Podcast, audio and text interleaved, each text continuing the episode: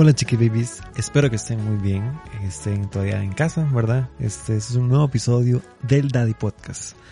En este episodio quiero hablarles un poco sobre de los héroes, sobre los ídolos o ídolas que tiene uno en la vida y que a veces hacen cosas horribles y que lo marcan a uno y que uno queda como con esa sensación pues extraña.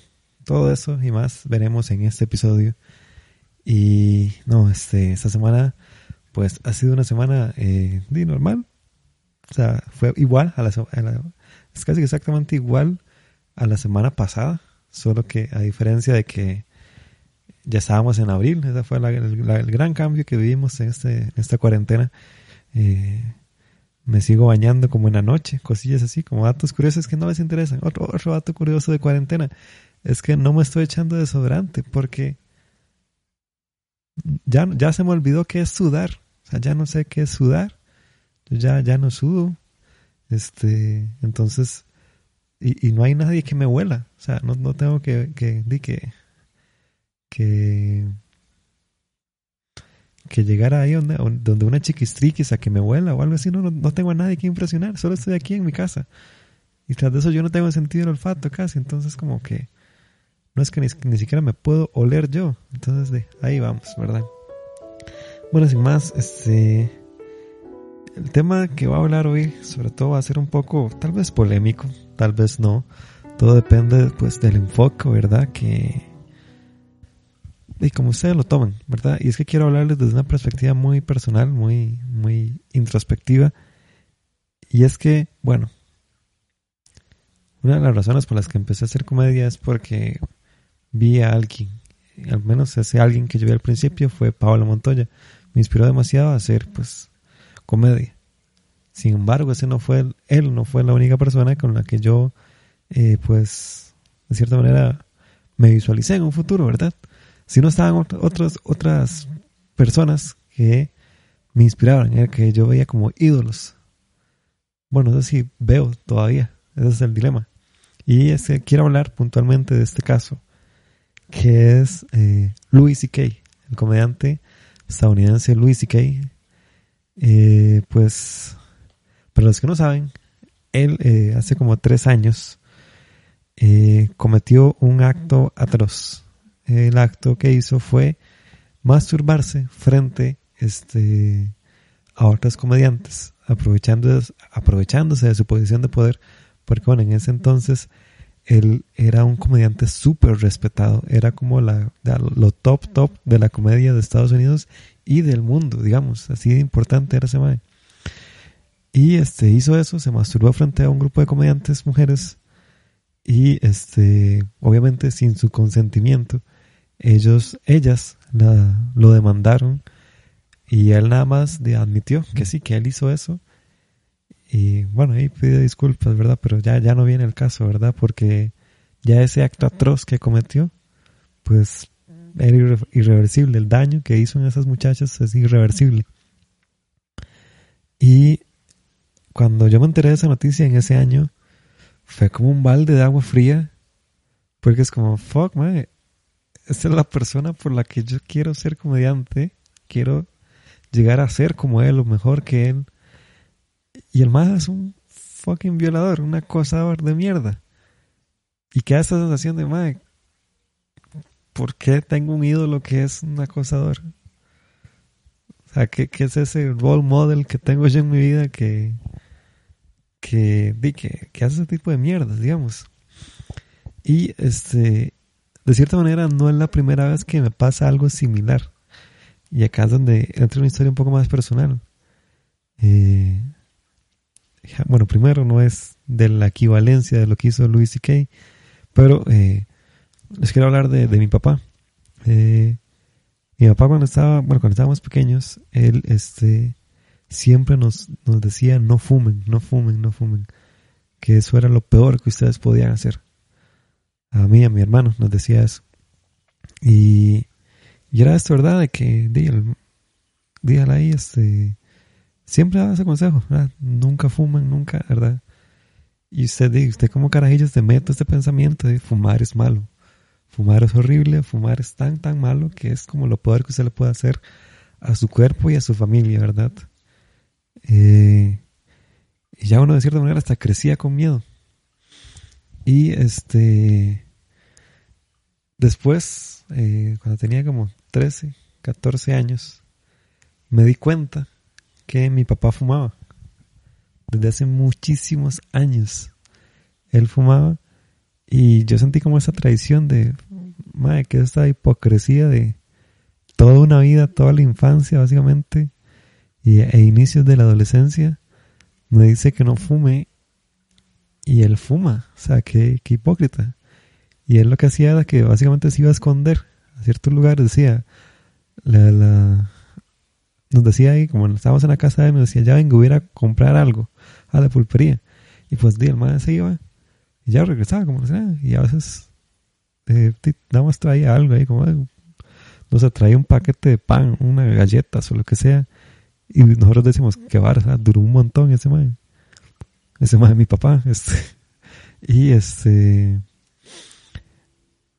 nosotros como mi hermano y yo, y la familia, como que mm, nos, parecía curioso, pero igual éramos de carajillos niños, no entendíamos muy bien por qué duraba tanto entrar un paquete de galletas.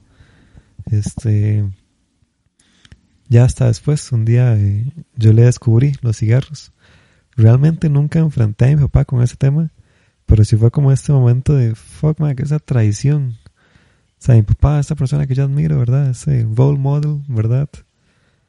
Y de que el mae nos mienta así en la cara durante años y que el mae fume.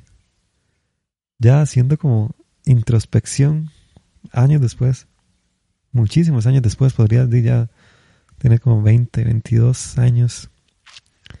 Me puse a analizar sobre esta situación y caigo en cuenta de que sí, lo que él hizo fue súper hipócrita.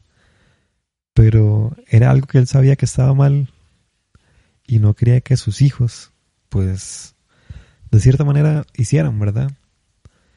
Y de cierta manera lo, logró muy bien, porque que yo sepa, bueno, ni mi hermano ni yo fumamos, ¿verdad? Creo que nos dejó más bien un trauma con eso, ¿verdad?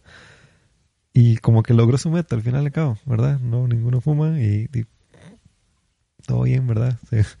cumplimos con la con la instrucción, ¿verdad? De nuestro papá, pese a que él fue muy hipócrita, ¿verdad? Y nos decía eso, pese a que fumaba. Y traigo esta cosa, esta cosa, esta, bueno, esta historia como cuestión porque es una sensación que creo que muchos tenemos a lo largo de nuestra vida. Muchas de nuestras personas que a veces admiramos hacen cosas horribles. Y pues, de, a la larga, uno decide si los perdona o no. Depende de qué tan todo daño nos hizo o le hicieron a otras personas. Y siguiendo con este tema de Luis y eh, me, me, me, surgió hablar del tema, de él específicamente, porque el día de hoy, hoy es sábado, 4 de abril, ah, mira, 4.20. Hoy es sábado 4 de abril, hoy él sacó un especial de comedia y este ese es como su regreso luego de, ese, ¿verdad? De ese tema de, del acoso que él hizo, ¿verdad? De masturbarse frente a las comediantes. Y fue raro, fue raro porque yo vi ese especial y sentía como esta, como estas cosas de que estoy viendo a alguien que me cae mal, pero aún así admiro un montón. Como que es como, fuck, man esa es la persona con la que yo quería ser comediante. Y quiero ver esto solo para ver qué dice con respecto al tema, porque él, o sea, él sí admitió y pidió disculpas, pero no fue como que habló mucho, ¿verdad? Y, y tras de eso, así como para hacer como más hecho mierda la historia, como que al final no pasó nada. O sea, básicamente la carrera de él se sepultó y ya, ese fue el único castigo que le pasó por tres años, porque ahora está volviendo, digamos. Entonces, como si este man hizo esta cosa, esta cosa atroz eh, dañó la vida de esas muchachas. Hay comediantes que ni siquiera te quisieron seguir siendo comediantes por lo que él hizo. Y eso está mal, eso es una vara súper hecha mierda.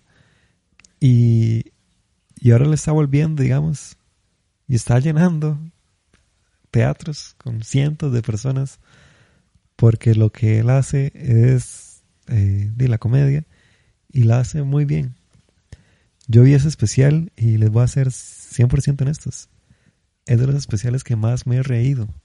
O sea, yo tengo, yo siempre hago como una calificación ahí de especiales de los que he visto en este año. Él fue el único que se ha sacado un 10 de 10. Y me da cólera. Me da cólera porque yo estaba genuinamente riéndome casi al borde de lágrimas. Y yo como, madre, ¿qué es esta mierda? O sea, ¿por qué? Me estoy riendo porque efectivamente los chistes que está contando son muy, muy buenos, muy efectivos. Pero tengo este contexto, ¿verdad? De que, no, este es un, este es un atroz, este es un atroz y, no sé, ¿verdad? O sea, no sé, o sea, fue, es una sensación muy rara que, que me ha hecho pensar mucho, mucho, o sea, demasiado. Porque, pues, no sé, uno a veces no dimensiona el, daño que puede hacer, ¿verdad? Y que ese tipo de personas se puedan salir con las suyas es como, uff, raro, porque él en su especial habla de lo que hizo. Eh, pide, no, no, no es como que pide disculpas explícitamente, pero él sabe y está consciente de lo que hizo, que, que, lo, que lo que él hizo está muy mal. Pero él, de cierta manera, sabe que es comediante, entonces tiene que vender su comedia, sus chistes. Entonces todo, esta, todo este tema tan delicado lo cuenta a través de chistes y odio decirlo, pero lo hace bien. Y aquí es donde entra todo este dilema de nuevo. Eh, bueno, en el, en el, episodio 10 de Personas Ajenas, Mario y yo habíamos eh, hablado sobre si se puede separar al artista de su arte. Porque a veces este artista, como en este caso Luis C.K., comete actos atroces, pero su arte, lo que él vende, es muy bueno. Eh, y esto ha pasado en la historia infinidad de veces, no es como la primera vez que pasa. Este, en el tiempo del barroco había un pintor que llamaba, le decían Caravaggio, Caravaggio, algo así es. No recuerdo muy bien, no lo conocí, no había nacido. Y este, el Mae, ese pintor, era muy famoso en su época, ¿verdad? Era una celebridad. Ya sabe cómo eran en tiempos de barroco, ¿verdad? El Mae quería ser como, era como un chico malo, ¿verdad? Y en un toque mató a alguien. Sí, así de heavy, mató a alguien. Y se estaban como esas sospechas, ¿verdad? Y el segundo que el Mae nada más llegó y pintó un cuadro que se llama como el decapitado, básicamente cortándole la cabeza a un Mae y ahí fue donde confiesa que es que mató a alguien. Básicamente ma hizo una pintura de como, como carta de eso fue lo que dices, como carta de confesión, ¿verdad? Y fue en su momento, ¿verdad? Eh, pues extrañamente le dio una popularidad enorme. Se hizo un pintor, pues, reconocido. Y vea lo que es, que estamos en el 2020 y yo estoy contando una historia sobre él así de famoso se volvió. Y no, que, raro, ¿verdad? Qué raro que ese tipo de cosas sucedan tan a menudo. Porque, bueno, en, en, el episodio ese, ¿verdad? Retomando un poco de lo que hablamos en ese episodio de, de personas ajenas, poníamos como discusión, ¿se puede separar artista del arte? Y estaban opiniones divididas, unos decían que sí, otros que no, porque cada siempre como, depende de lo que haga. Pero si hace algo muy atroz, decía, ah, no, no, yo, yo no lo hago. Pero si su arte depende de qué tipo de arte sea también, porque si su arte es una pintura, es como, ah, ok, ya, ya me cae mal, pero qué pintura más buena, ¿verdad? Como que el arte, por así decirlo, no pierde su valor solo por el, el artista quien lo hizo. El artista que lo hizo sí pierde su valor, el arte no. Eso era como lo, pues, lo que concluimos en este caso. Pero igual siempre genera opiniones muy divididas porque nos decían algo muy, muy, muy importante y es que eh, el artista ocupa visualización, ¿verdad? Y por ejemplo, en este caso, yo le estoy dando visualización, aunque sea muy pequeña, a Louis C.K. Al, al, hablar de su especial y ya queda como toda esa paradoja. Es como, eh, pues estoy hablando de ese comediante y ahora tal vez ciertas personas de ustedes, ¿verdad? Nos digan, uy, madre, quiero ir a ver ese especial y van a ir a verlo y le van a dar visibilidad y después van a hablar de él y más personas lo van a ver. Después como, fuck, le estamos dando mucha visibilidad a un artista que es atroz, ¿verdad? Que hizo estas varas asquerosas. Que el y, repito, y está saliéndose con la suya. Y es como, oh, madre, qué, qué, qué hecho mierda todo. Porque digo, no sabe ni siquiera cómo, cómo reaccionar realmente, si hablar de él está bien o si mejor no hablar del tema. Eh, porque si, bueno, igual, y si no se habla del tema, todos estos temas que estoy poniendo a discusión, pues no se dan. Y es como, fuck, aplica lo mismo para todos los artistas que han hecho algo malos. Eh, y si y poníamos en ese episodio, poníamos como a, a, comparación que qué pasa si no es un artista, si es un científico, si es un arquitecto. En el caso del arquitecto, habíamos puesto una pregunta en su momento de que ¿Qué pasa si un arquitecto hace un crimen atroz? ¿Se destruirán sus obras? Porque sus obras van a estar ahí. Y la gente decía, no. O sea, como que el 90 y algo por ciento de personas dijo que no. Que no, que no se destruyeran sus obras. Pero en el caso, de cierta manera, un artista es como, ah, si son atrás, y destruyan todo, que ese mal ya no vuelva a existir en nada. Que fue un poco, digamos que, entre comillas, ¿verdad? Lo que le pasó a Louis C.K de que cuando se reveló eso, ¿verdad? Que el MAE había, se había sobrepasado con esos comediantes, todos sus contratos, todas sus, básicamente, sí, todos sus contratos, todas sus carreras había hundido porque lo destruyeron artísticamente. Y, y no, ¿verdad? Es como, no sé, es como una posición como, como rara, ¿verdad? De que esta hora de que y bueno, pone aquí ya más en cuestión esto de que no hay ni, ni lado 100% correcto ni lado 100% malo. Me puse a ver en Twitter este, las opiniones con respecto a eso de Luis C.K. Porque el MAE hoy, ¿verdad? Hoy se puso en tendencia. Y un montón de gente, típica actitud de Twitter, ¿verdad? Lo cancelaba, ¿verdad? Que cómo se le ocurre hacer un especial y no sé qué. Otras personas lo alababan. Eh, y, eh, pero igual, opiniones súper divididas y los que a las personas que alababan las masacraban, como, ¿cómo alabar a un violador? Y es como, es que de cierta manera no estoy evaluando a Louis C.K. como persona, sino, no estoy alabando a Louis C.K. como persona, sino estoy valorando a Louis C.K. comediante por este extracto de video que compartió. Y ahí es verdad, como la paradoja que igual ni siquiera vengo aquí a como dar un punto, ya como, ahí es esto, o sea, no dar una declaración tan, tan firme porque ni siquiera yo en mis 25 años he comprendido si ese tipo de cosas están bien o mal, porque yo he cancelado cosas, digamos, usando el lenguaje de Twitter, he cancelado cosas porque me parecen atroces, pero por otro lado no las cancelo. Por ejemplo, no cancelé a Luis C.K. Hoy vi su especial y me gustó no lo cancelé, digamos. Porque con unas cosas uno sí lo hace y con otras cosas no. Porque uno es tan hipócrita, ¿verdad? Y aquí es donde vuelvo a traer la historia de mi papá. Todos somos hipócritas de cierta manera. Y pero uno tiene que saber cómo, cómo afrontarse de esas cosas. ¿No? Ahí les dejo como esta reflexión, introspección que me generó ver este especial. Y si ahí si me quieren comentar, me escriben un mensaje en Instagram o, ahí en los mismos videos de YouTube, que para los que están viendo en video, que qué opinan con respecto a eso, porque es un tema delicado, es un tema que divide a las personas. Supongo que va a haber gente que, no sé, así, así es, así funcionan las redes sociales. Supongo que va a haber gente que me va a cancelar a mí por ver a Luis Kay y de cierta manera apoyarlo, ¿verdad? Otras personas van a ser como, ay, no, qué bien que le gusta Luis Kay. Así de opuestos pueden ser en redes sociales y lo cual está bien, lo cual está bien. Pero yo quería traer este tema de a cuestión porque y son cosas, ¿verdad? Son cosas que pasan que, you es importante hablar, siento yo.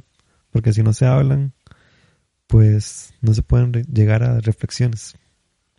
Y no, eso fue este, la sección de Story Time de esta semana, que se puso super deep, ¿verdad? Este, y no, o sea, wow, salió, salió así. Este, ahora quiero que vayamos a la sección que aprendí.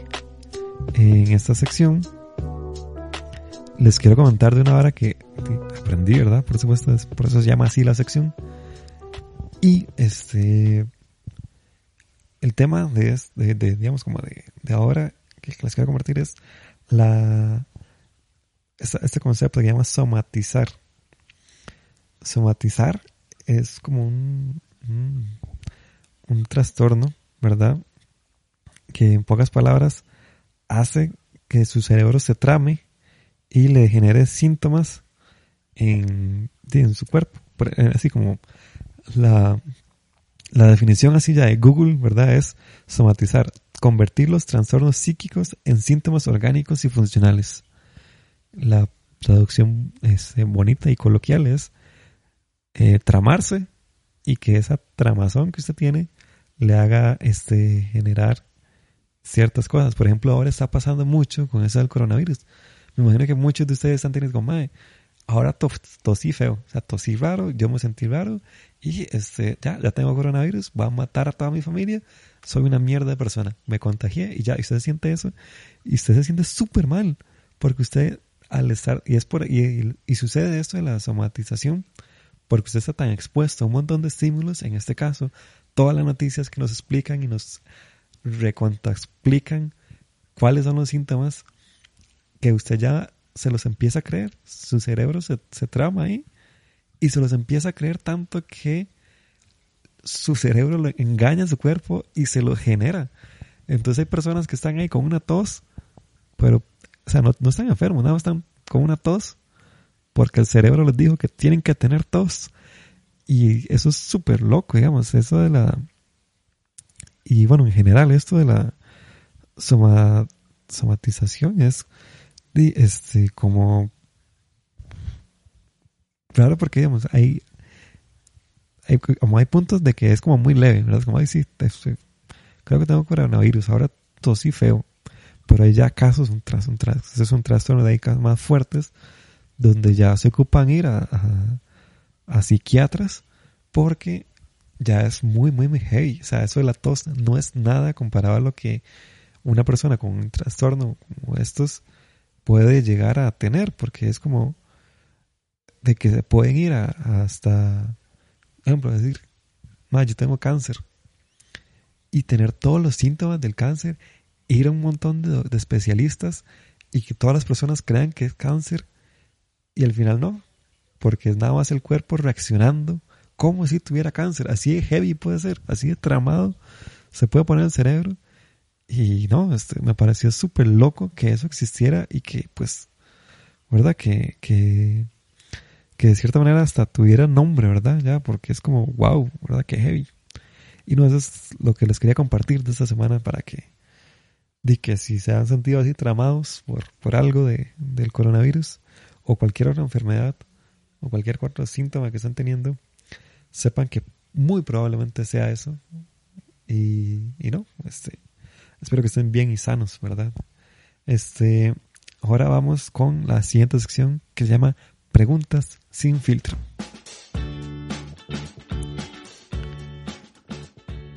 En esta sección, este, me la me la, la pregunta me la volvió a hacer alguien que ya había como nombrado acá, que es la persona con el mejor nombre de usuario, que se llama Tumaire Nicole, que ella me pregunta, este, la pregunta que hace es, primer amor, ¿cómo era? ¿Cuándo se le confesó o no? ¿Era correspondido? Este, el primer amor, digamos, creo que fue, estaba en la escuela, estaba en quinto grado, creo. Eh, no, no, hay, hay varios primeros amores. El primer amor, que fue como la primer mujer que me gustó, era en el kinder.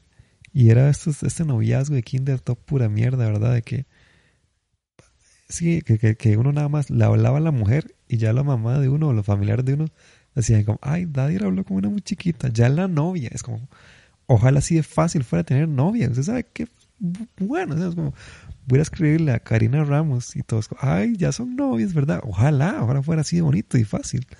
pues, este, mamás que, que tienen sus bendiciones ahora, eh, o, o, padres, ¿verdad? Que, que, tienen sus bendiciones, este, eh, así no funcionan los noviazgos en el kinder, este, no sé qué les pasa a ustedes, eh, no es así como que yo le hablo a una niña o a un niño y ya somos novios y novias, no, así no funciona. Uno puede tener amigos y amigas en el kinder y está bien. Pero el punto era que yo le hablaba a una chiquita que tenía un nombre que empezaba con N, es lo único que recuerdo ya. Y como que me gustaba, no sé si era que me gustaba precisamente, sino como que nada más me juntaba con ella y a veces en, los recreos como que la protegía, porque a veces estábamos jugando bola y, y ella, este, pues se metía a jugar bola ahí con nosotros, con los chicos rudos, ¿verdad? Porque yo era un chico rudo, ¿verdad? Por supuesto. Y a veces jugaban muy concho y tiraban la bola y la golpeaban a ella. Entonces yo salía ahí a defenderla, así como, ¿qué es la vara con, no sé, pongámosle un nombre, con, con Noelia? ¿Qué es la vara con Noelia? Y salía ahí a defenderla porque de, era, era mi chiquistriquis, mi baby chiquistriquis. Y yo quería este, protegerla, ¿verdad? Entonces digamos como que ese era como mi primer amor. Aunque no sabemos si era amor, tal vez solo era una amiga y yo era un muchacho amable, un chiquito amable. Pero la otra que sí recuerdo es esta, la escuela no fue correspondido. Se llamaba, bueno, espero que se siga llamando, que no esté muerta. Se llama Laura. Y estábamos en cuarto grado de la escuela. Ajá, estábamos en cuarto grado de la escuela. Y Laura era la, la niña cool, ¿verdad? La, la chiquita guapa que todos, con las que todos los niños querían. Y yo era uno de esos niños, ¿verdad? Uno, uno más del montón. Y era súper loco porque yo, yo le hablaba como amigo, como súper frencionado. Y este. Era, era, era extraño porque. ¿Cómo decirlo? Yo no le tiraba. No le, no le mandaba como indirectas. Pero le contaba a todos mis amigos que ella me gustaba, excepto a ella. Clásico movimiento, ¿verdad? Nunca funciona ese movimiento. Entonces era como esto, ¿verdad? Que todos los amigos míos cercanos sabían que me gustaba Laura, pero Laura no sabía. Entonces yo hacía toda esta, en mi cabeza generaba toda esta historia de amor de que ella se iba a fijar en mí por mis hermosas cualidades y porque yo era un chiquito bueno y muy inteligente. Y, y se iba a enamorar de mí y ya nos íbamos a casar y tener hijos y ya, y hacerte película de amor. Obviamente nunca pasó eso. Y hubo un momento que me rompió el corazón de que Laura empezó a tener novio con un muchacho de quinto, muchacho, un chiquito de quinto. Yo tenía 10 años, Laura también, y Laura empezó a salir con un chiquito de 11 años. Y yo me sentía destrozado, porque yo decía, claro, obviamente va a salir con, con, el, con, el, con el chiquito de quinto. No es que él ya es todo un hombre, tiene 11 años. Y yo estoy aquí con 10 años usando calzoncillos. Y sí, no, este, me marcó mucho. Yo me desilusioné. Y no, este, son cosas que lo marcan a uno. Recuerdo que en ese, ese año tuve un accidente en la escuela. Me rajé la cabeza, me cayó unas, unas escaleras en la cabeza y me, me corté y empecé a sangrar, precisamente. Historia rápida. Eh, me hicieron dos puntadas y yo llegué al día siguiente, ¿verdad? Bueno, en el, en el, un poco más de contexto. En la escuela regaron el chisme de que yo me fui inconsciente, ¿verdad? En, en ambulancia al hospital de niños, porque así de heavy había sido el golpe. La realidad no fue esa, sino que me golpeé, me corté, este, pues ya andaba una camisa blanca, la llené toda de sangre. Y este, mi papá me fue a recoger a la escuela nos fuimos en bus, yo ahí con una herida abierta en el bus de la sabana. Y este, ya, eso me cosieron y ya, todo bien. Yo llegué al día siguiente y la primera persona que me recibió, vamos a un toque aquí, la primera persona que me recibió fue Laura. Laura me estaba esperando afuera y al verme llegar me preguntó que cómo estaba.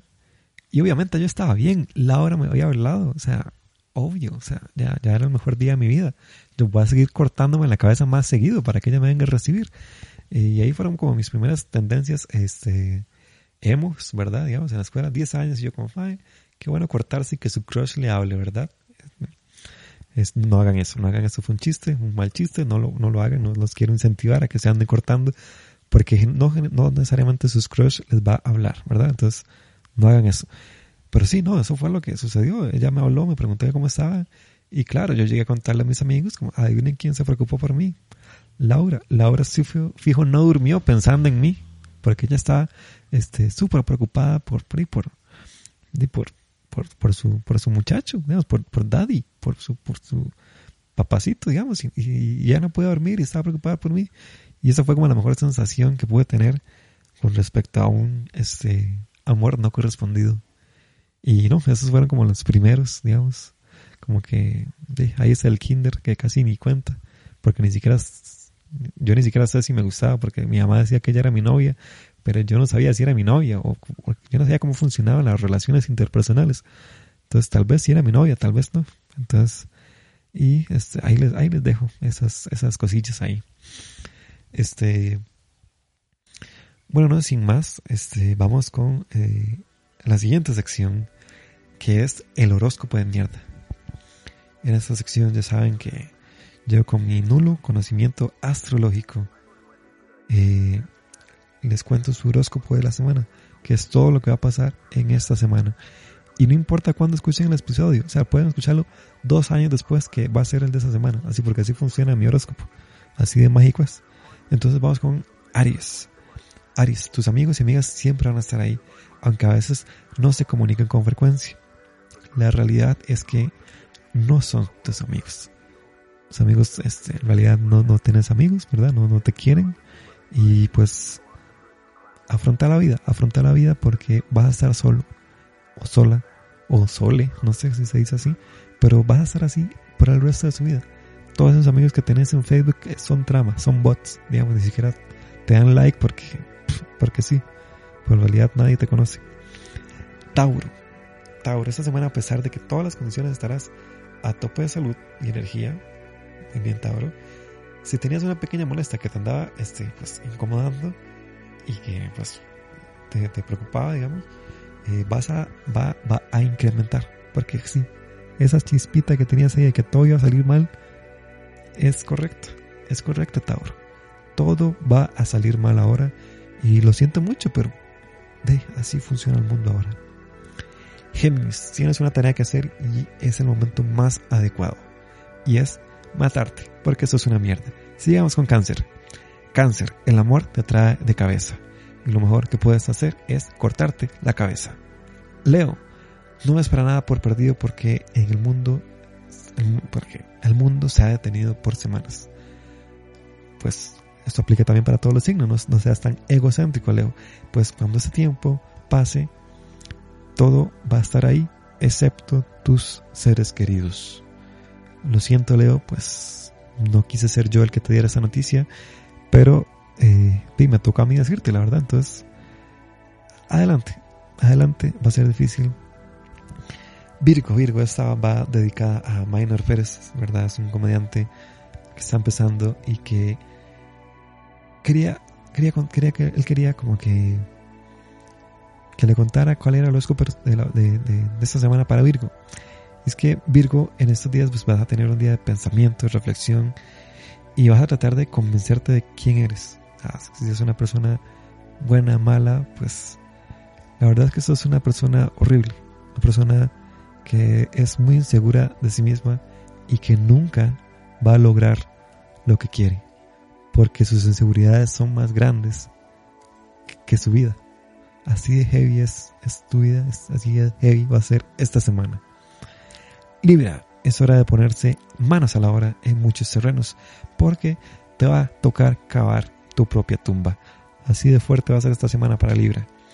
Escorpio, probablemente ni, siquiera se dé cuenta de esto, pero en estos días va a tener muchísimo, muchísimo poder.